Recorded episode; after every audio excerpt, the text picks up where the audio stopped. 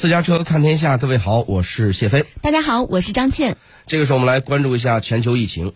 当地时间的十六号，世卫组织总干事谭德赛呢在日内瓦表示，在经历了几周的下降之后，全球报道呃报告的新冠病例再次增加，特别是在亚洲部分地区。对此呢，世卫专家们发出警告，呼吁各国不要认为疫情已经过去。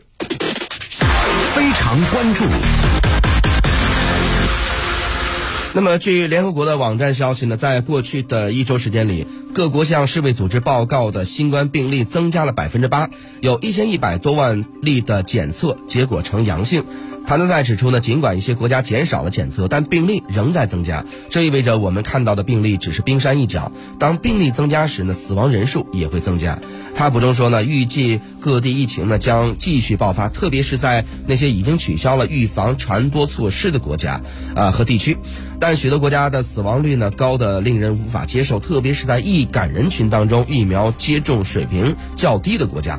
他都在重申呢，每个国家都面临着不同的情况，面临着不同的挑战，但大流行还没有结束。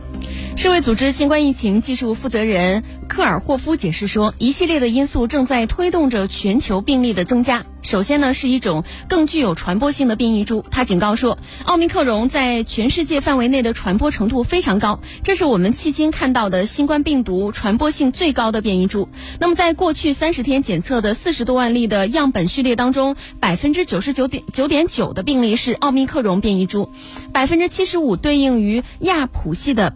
BA two，他说呢，我们没有看到 BA two 的严重程度的增加。然而呢，随着大量病例的出现，你会看到住院人数增加。我们已经在一个又一个国家看到了这种情况。科尔夫霍夫警告说，取消口罩强制令，取消社交距离，取消限制人们行动的措施，这也为病毒的传播提供了机会。这位专家还指出，大量的错误信息在人们中间造成了很大的混乱。这些错误信息认为奥密克戎是温和的，认为疫情已经结束，认为这是我们应该必须面对的最后一个变异株。那么，科尔霍夫呢警告说，取消口罩的强制令，取消社交的距离，取消限制人们行动的措施，这为病毒的传播呢提供了机会。呃，世卫组织的新冠疫情技术负责人科尔霍夫呢。指出，大量的错误信息呢，在人们中间造成了很大的混乱。这些错误信息呢，认为奥密克戎是温和的，认为疫情已经结束，认为这是我们必须应对的最后一个变异株。世卫组织突发卫生事件规划执行主任瑞安强调，新冠病毒还没有稳定下来，发展成为一种纯粹的季节性疾病，或者是可预测的模式。他认为。北半球的疫情已经结束了，现在我们必须要等到明年冬天的这个想法非常危险。例如，我们可以看到的是英国病例的激增，我们需要对此保持非常警惕和谨慎。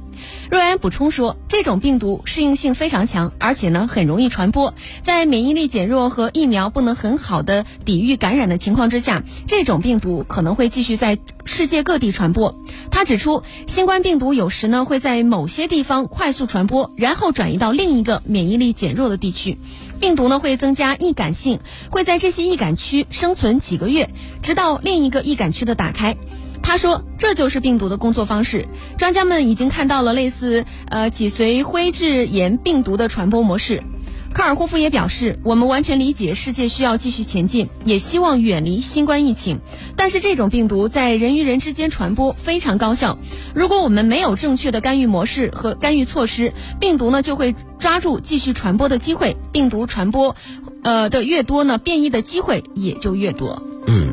那么，谭德赛、科尔霍夫和瑞安呢，都谈到了接种疫苗的重要性，指出呢，大多数死亡病例当中仍然发生在未接种疫苗、老年人以及没有全程接种有效疫苗的有潜在疾病的人群当中。瑞安呢，敦促每个国家重新审视最脆弱人群的疫苗接种水平，并确保每个脆弱的人呢，至少接种两剂有效的疫苗。科尔霍夫呢解释说，数据显示，新冠疫苗呢在预防重症和死亡方面仍然非常有效，包括对奥密克戎变异株。他表示呢，世界还需要一个非常强大的新冠病毒监测体系，以了解该病毒的演变情况。他强调，尽管我们面临着所有的挑战，但我们仍然需要继续检测，我们仍然需要保持啊强有力的监呃测序的工作，并确保我们共享的序列具有地理代表性。